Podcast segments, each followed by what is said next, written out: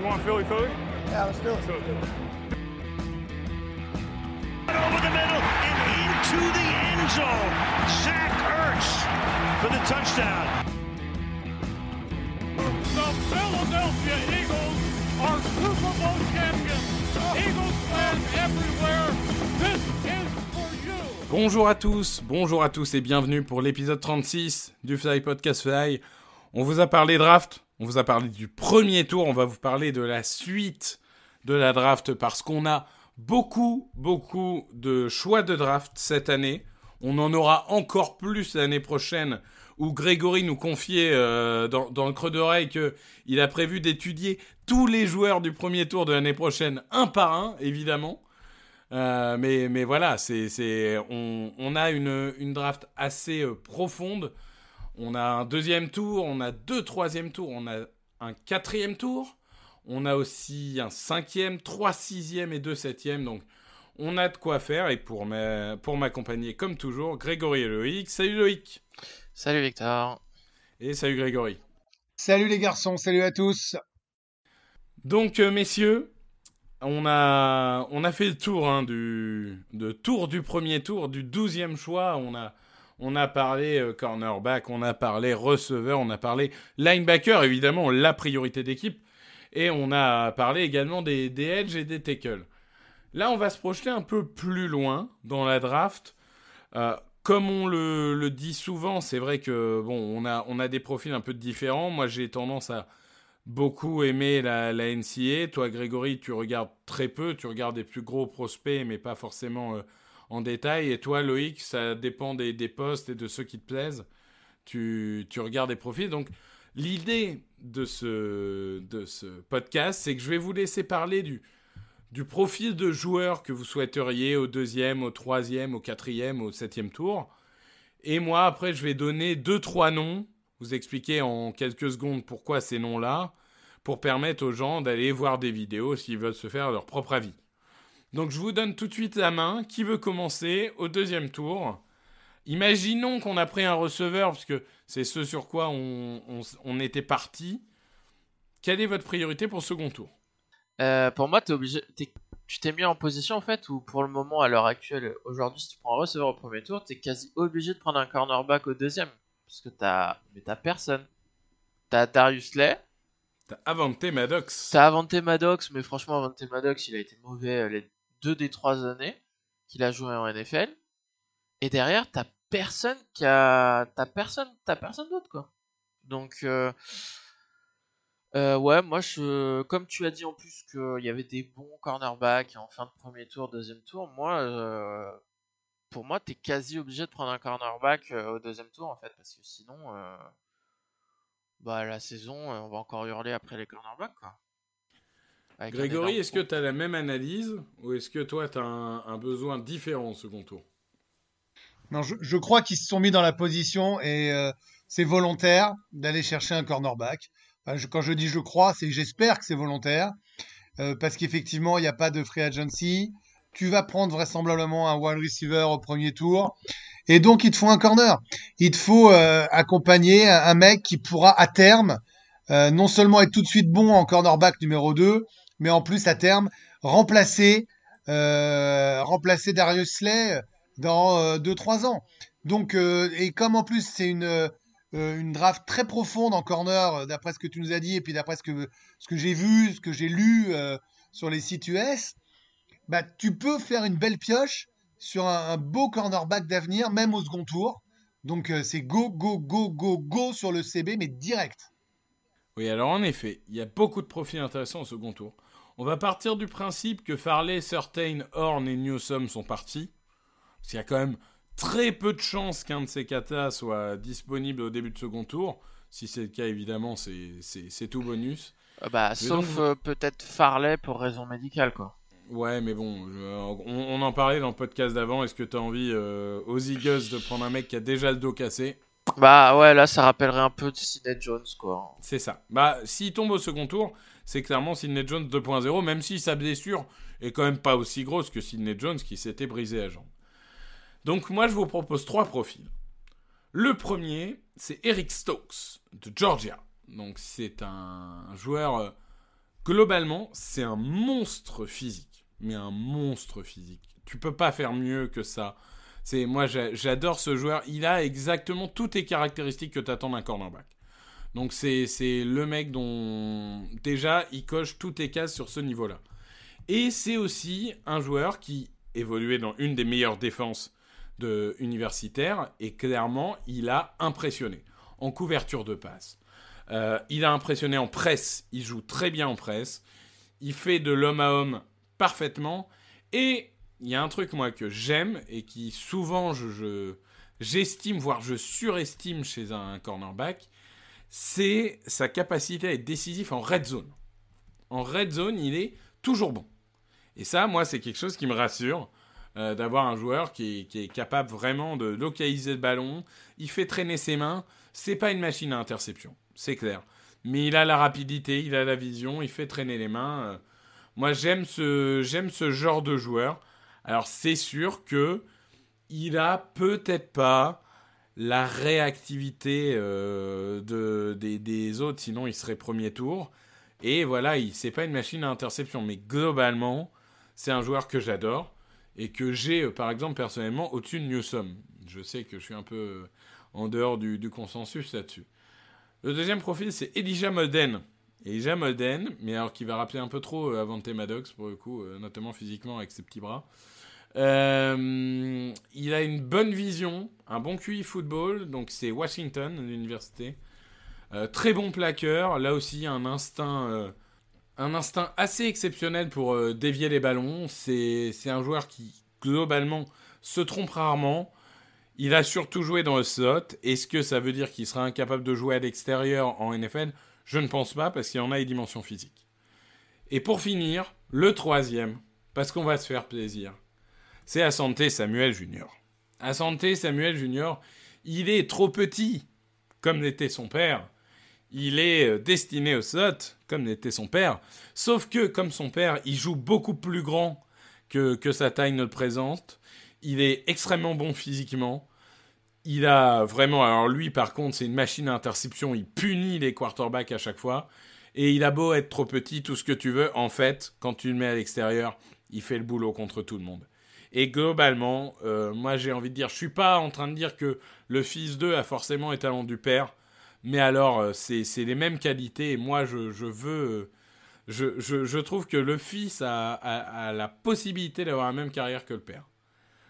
Donc voilà. Et dernière chose, mais je développerai euh, pas parce que pour moi il est plutôt troisième tour, mais si vous voulez du cornerback, du gros cornerback, vous pouvez aller voir aussi Ife Atou Medifonwu de Syracuse et Israël Mukuamu de South Carolina. Je vous mettrai tous les noms euh, sur Twitter, mais enfin, voilà, c'est les joueurs qui se présentent à nous.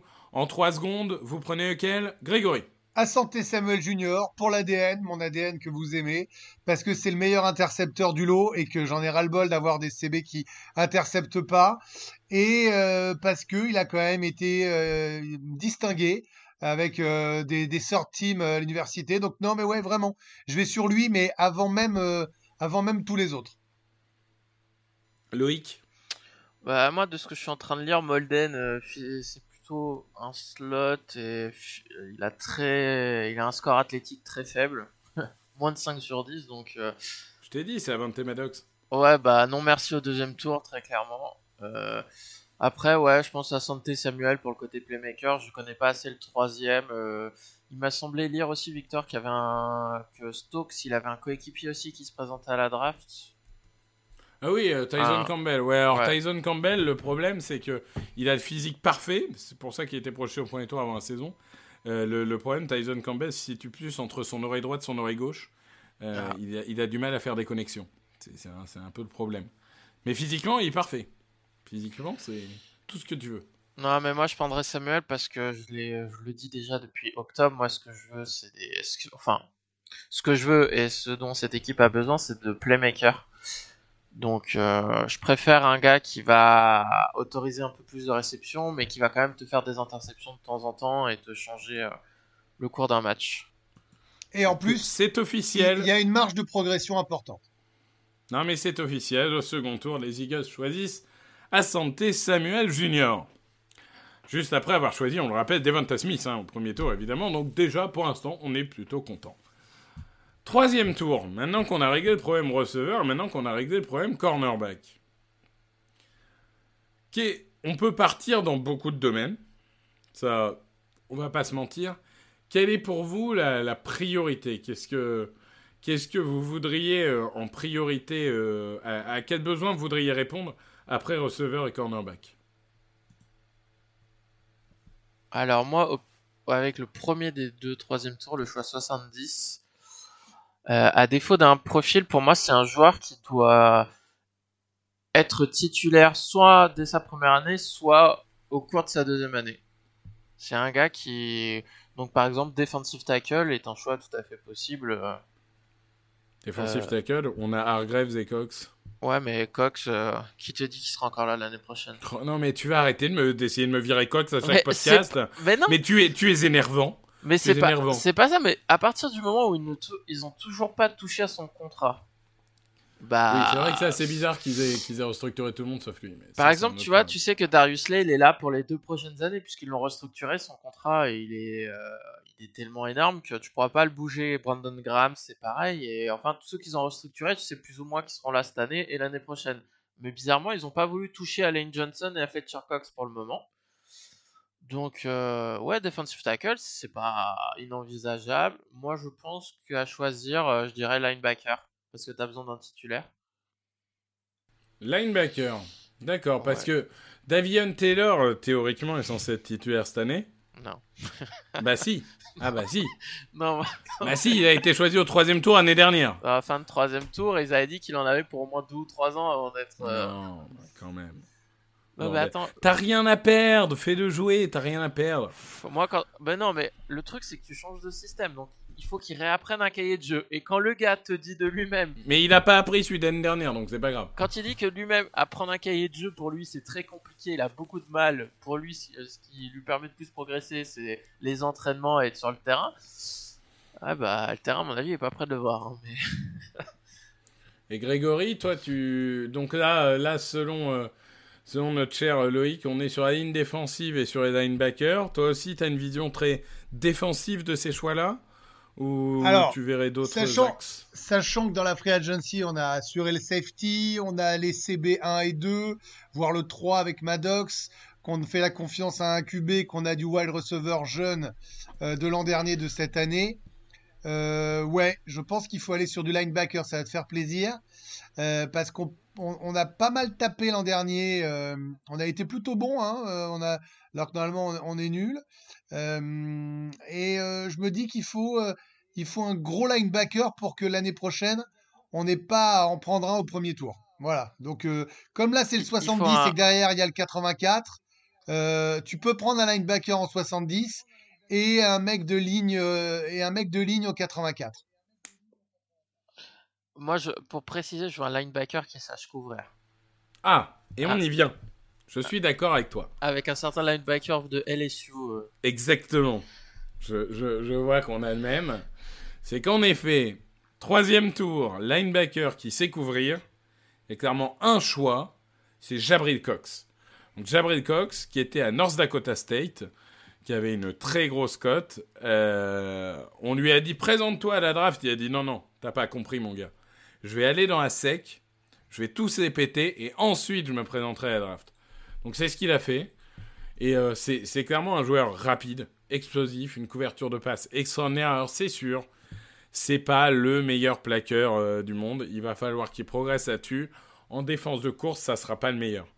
Mais alors pour défendre la passe, c'est, je pense, le meilleur linebacker de cette draft avec Jeremiah Ouzo Koramoa. Donc euh, là-dessus, euh, moi je. Jabril Cox, ça me plaît beaucoup. Euh, après, il y a des choix intéressants, donc Cameron McGrone ou Pete Werner, ce genre de joueurs-là, mais nos troisième tour, Jabril Cox, ça me paraît être le bon plan, et j'avais bien compris que c'était c'était vers là que le cœur de Loïc balançait. Il y a personne qui va essayer de nous le prendre avant? C'est pas un mec qui peut monter au second tour? Si, si, tu peux toujours, hein, euh, tu peux toujours. euh, c'est pour ça que je pense que j'aurais envie de dire qu'en secours, en secours, en secours, J'ai envie de prendre euh, Cameron McGrone de Michigan. C'est un joueur physique, athlétique. Il peut blitzer. Alors, c'est pas le meilleur en couverture. Parce que globalement, on va dire, hein, dans cette draft, il y a beaucoup de linebackers faibles en couverture et forts dans la boîte et contre la, course. Mais il y a un vrai potentiel de développement. Et Pete Werner d'Ohio State aussi, qui peuvent se développer. Mais Jabrid Cox, ça doit être notre cible. Et pour le coup, on a tellement de draft picks que euh, un petit trade-up, alors ça coûte pas très cher un trade-up au troisième tour, on n'est pas en train de parler de passer euh, dans le premier tour de 12 à 6. Un petit trade-up où tu vends un cinquième ou quelque chose comme ça pour être sûr de l'avoir, moi ça me va. Ouais, je pense qu'il faudra monter dans la deuxième partie du deuxième tour. Hein. Parce que si tu dis que c'est un profil en plus qui est assez rare dans cette draft, comme on sait que ça se transforme en, passing league, donc un, joueur qui sait défendre euh, la passe, euh, surtout un linebacker, euh, c'est quand même assez recherché comme profil. Surtout que nous, bah, des profils des linebackers qui peuvent être décents, on va dire, sur le terrain pour défendre la course, on en a quelques-uns. Ouais, au moins deux. Je pense avec TJ Edwards et Alex Singleton. Donc, ouais, ce serait un profil à ajouter quoi. Si c'est pour ajouter un Alex Singleton 2.0, euh, ouais. il faut un, très bon complément à Singleton. Ouais. Après, il faut, je pense qu'il faut. Après, ouais. Ou alors, euh, tu. Ça serait le. Euh, je sais plus qui est dans, dans, le linebacker dans la défense des Vikings qui couvre. ça doit être. le linebacker, pardon? Dans la défense des Vikings qui s'occupe de couvrir, je ne sais plus quel c'est.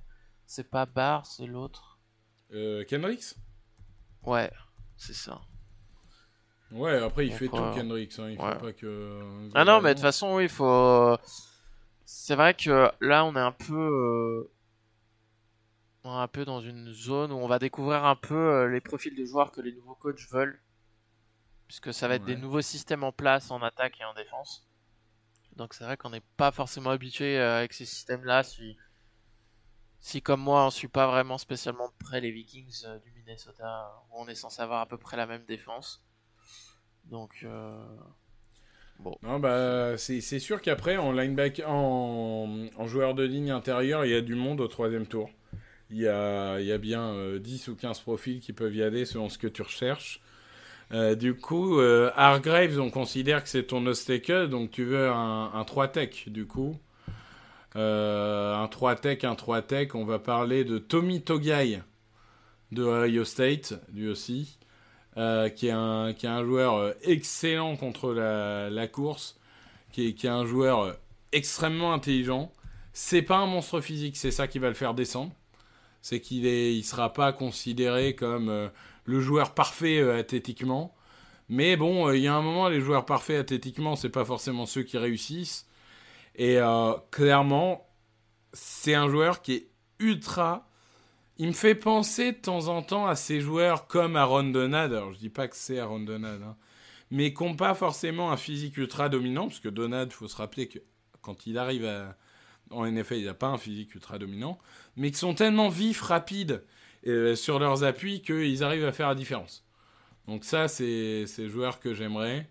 Et puis si on part en edge, parce que c'est aussi une possibilité au troisième tour, euh, on va parler de Victor Dimoujeke, qui en plus d'avoir un, prénom extraordinaire, euh, notre cher ami de Duke, qui est, qui est rapide, qui, très techniquement il est très bon, il, est très bon contre le jeu de course. Il est encore brut, mais euh, ça se travaille. Et puis, globalement, c'est pas grave d'avoir des profils bruts cette année. Je veux dire, si on passe un an à les former, de toute façon, euh, on aime ça. Donc, voilà le, genre de profil qui pourrait nous intéresser. Après, après, il y a une fois qu'on a, ouais, il y a un poste dont on n'a pas parlé et où je me dis qu'on pourrait être créatif, c'est accompagner Miles Sanders. Et j'aimerais bien ah, J'ai cru qu'il allait nous dire prendre un quarterback, c'est être créatif, euh, quarterback factory. Non. Moi, je suis sur un, moi, je suis assez fan de l'idée d'avoir euh, deux coureurs euh, de gros niveau et donc profiter de ce 84 à venir pour prendre un running back ou le 70 s'il y en a un très bon. Bah moi j'allais en parler au quatrième tour, donc euh, globalement on se rejoint. Hein. C'est Ouais. clairement, je pense qu'il va falloir adresser euh, le poste de running back. Je pense qu'il va comme- falloir adresser ce poste. C'est- Les les Colts qui en ont deux, non? Oh Ah, bah ils en attends, ont il y en trois. a plein qui en Running ont deux, mais ils ont ils ont Trois. notamment euh, Naïm Hines, Jonathan Taylor et Marlon Mack, donc ils en ont même trois. Non, Voilà. globalement, je pense que à côté d'un Sanders, il faut un mec un peu gros quand même, un peu solide. Donc euh, après, euh, il y, en a plein hein. cette année, des, bons running backs, il y en a plein. Selon qui tu préfères, euh, tu peux partir dans plein de directions. Donc il y, en- a vraiment beaucoup. je ne sais pas si vous, vous avez un chouchou. Moi j'ai envie de parler de Trey Sermon de Ohio State, qui est, qui est excellent coureur, excellent bloqueur, parce que ça fait longtemps qu'on n'a pas eu des running backs qui savent bien bloquer. Euh, donc ça, c'est un choix euh, dont, dont j'aurais envie de parler. Après, on peut parler aussi de Sheba Ebarb de Oklahoma State, qui était un potentiel premier tour et qui a totalement loupé sa saison 2020, qui a fait un peu trop de fumble, donc ça va le faire descendre, mais ça peut être un profil très intéressant. Loïc, toi, running back, ça te parle? Au, au troisième tour, non. Euh, franchement, il y a tellement de besoins dans cette équipe. Euh, après, pour moi, le choix 87, tu peux prendre un peu tout et n'importe quoi en, termes de position. euh. Tu vas prendre un, à nouveau un cornerback, ou reprendre un receveur, ou prendre un edge, ou prendre un, un Moi, j'aurais bien envie de prendre un safety aussi, parce qu'Anthony Harris, il est là pour un an. un hein. safety. Bah, On n'a pas la certitude qu'il va rester, et quand bien même il resterait, il faudra bien quelqu'un à côté de lui, puisque McLeod sera pas éternel. Bah, McLeod et Harris ont, un an de contrat, quoi. Ils sont sous contrat cette année, et puis l'année prochaine, euh, tu sais pas ce qui va se passer. Wallace, il a l'air d'être plus intéressé par Twitter que d'apprendre le cahier de jeu et de montrer des choses à l'entraînement. Euh, Epps, bah, par le fait qu'il connaît peut-être un peu le système euh, Minnesota, vu qu'il y était avant, on a vu que globalement, il était assez en faute en général. Euh, donc euh, oui, safety. Après, euh, moi j'ai entendu un insider dire qu'il était prêt à arrêter son show si les Eagles prenaient un safety haut dans la draft, donc dans les trois premiers tours. Donc C'est qui? Qui a dit ça? Euh, Jeff Mosher. Bon. Et qui sera tellement regretté.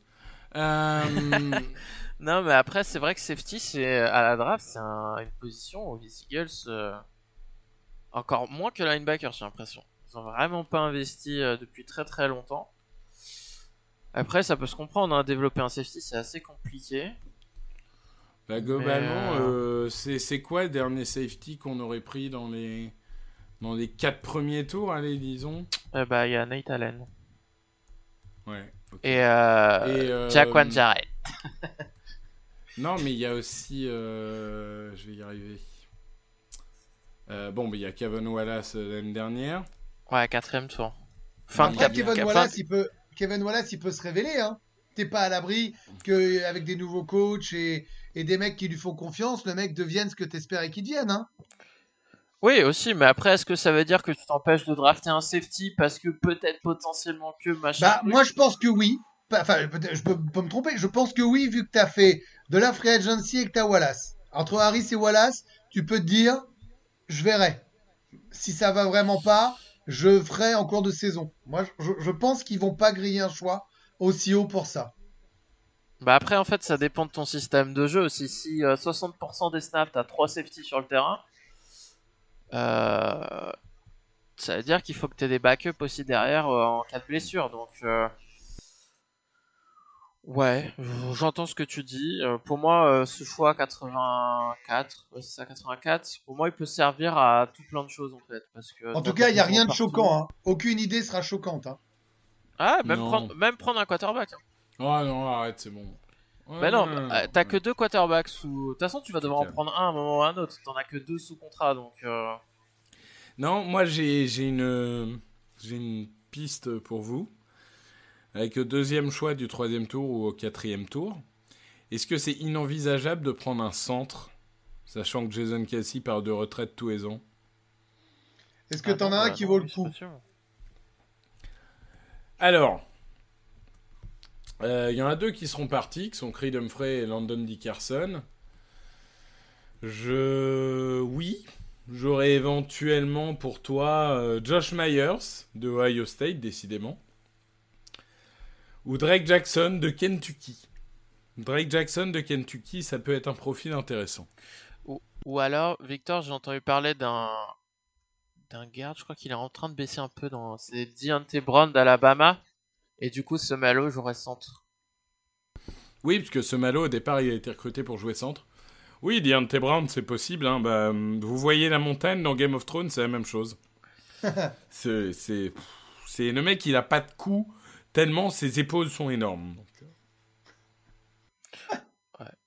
Non, mais là, ce que je veux dire, edge. qu'il faut que tout le monde comprenne, c'est que c'est euh, hyper ouvert. C'est que là, vraiment, la priorité, c'est c'est les trois premiers tours.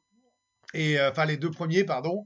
Et puis après, tu as tellement de choix et assez bien placé que tu peux avoir une stratégie qui peut changer, euh, qui peut changer à tout moment, quoi. C'est-à-dire que tu peux partir sur tout. Tu peux même partir sur ce que OUI aime bien, le meilleur joueur encore available, le meilleur joueur encore dispo.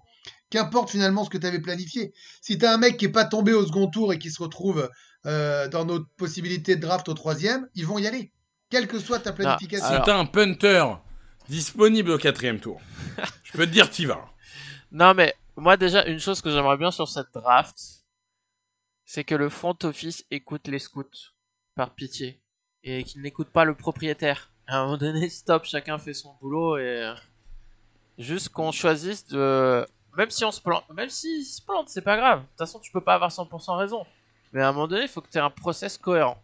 La légende pas. veut que les scouts voulaient euh, Justin Jefferson. entre autres. Il y a beaucoup de cas. On sait, on sait notamment que la, le choix de JJ Arcega Whiteside, euh, il y avait. euh, Gigi Lamoroso. Cœur euh, d'amour, l'œil de velours comme une caresse. Ah bah on attend hein, Gigi. Hein. Donc, C'est- euh, non, pour toi moi, que dans- je vois pour dans le moi, noir, dans- mais t'es dans- toujours pas sorti pour moi, noir. dans cette draft, la priorité, c'est de sortir avec deux, voire trois titulaires sous un an, un an et demi avec les trois premiers choix. Moi, je suis assez d'accord avec ça. En fait, dans l'idée, on va avoir trois premiers tours l'année prochaine. Donc, l'idée, c'est de faire un diagnostic cette année de qui peut jouer, qui peut pas jouer. C'est ça. Et il faut qu'on renouvelle l'effectif. Donc, oui, trouver deux ou trois titulaires, quels que soient les postes. Ça veut Trouver- dire alors, quand même si que- en plus. Si ça sourit Oui. l'année prochaine, si tu arrives à avoir des mecs opérationnels, des révélations de l'an dernier, voire d'il y a deux ans, Dillard, euh, Arce- Arcega Whiteside, ce que tu veux, plus des mecs bien draftés cette année, et que Wentz fait sa saison, tu peux avoir des mecs qui sont vraiment prêts l'année prochaine, vraiment bons, et trois premiers tours. Ça pourrait commencer à devenir excitant. hein.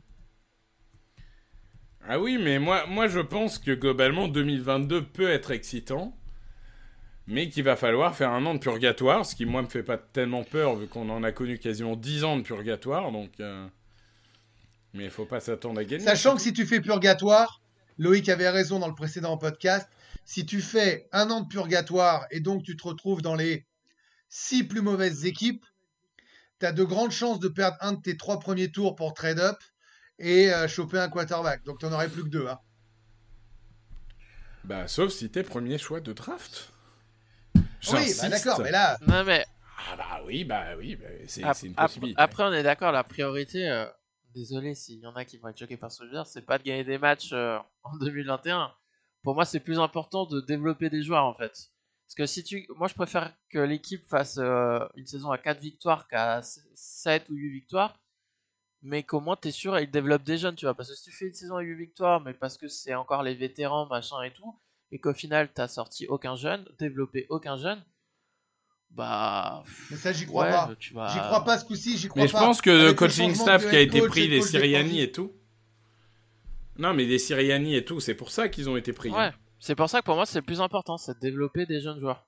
Oui, mais tu peux gagner Parce avec que- des, des jeunes joueurs. hein. Tu peux te retrouver Oui, bien avec 6 sûr. et 8 victoires. hein. Oui, mais c'est pour ça que je te dis, la priorité avant tout c'est de développer les joueurs. Après, si tu gagnes 6 à 8 matchs, bah très bien.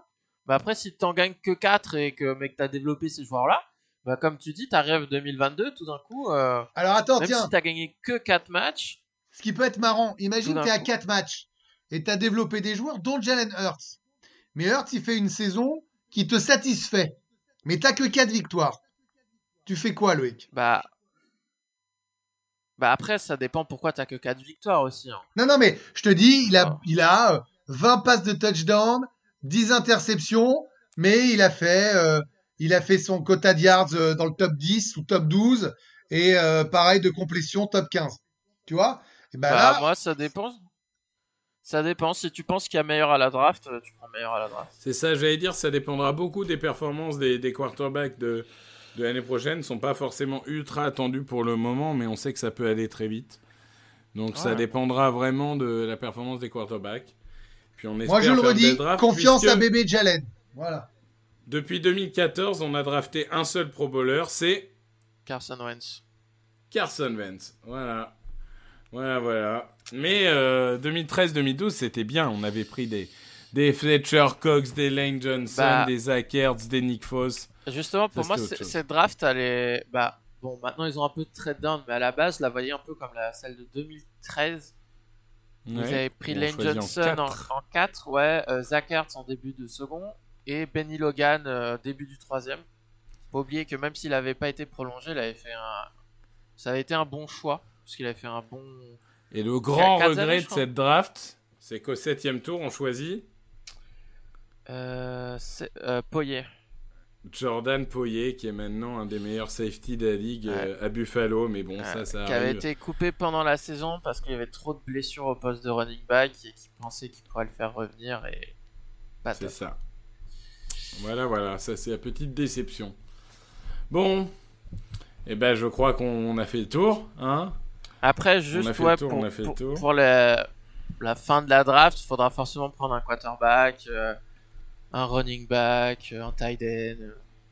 Un quarterback, je suis pas d'accord. Moi, ça Bah, me va as- partir avec Hurts et Flacco. Bah oui, bah, Bah, euh, t'en as forcément besoin de 3 ou 4 pour le camp d'entraînement de toute façon.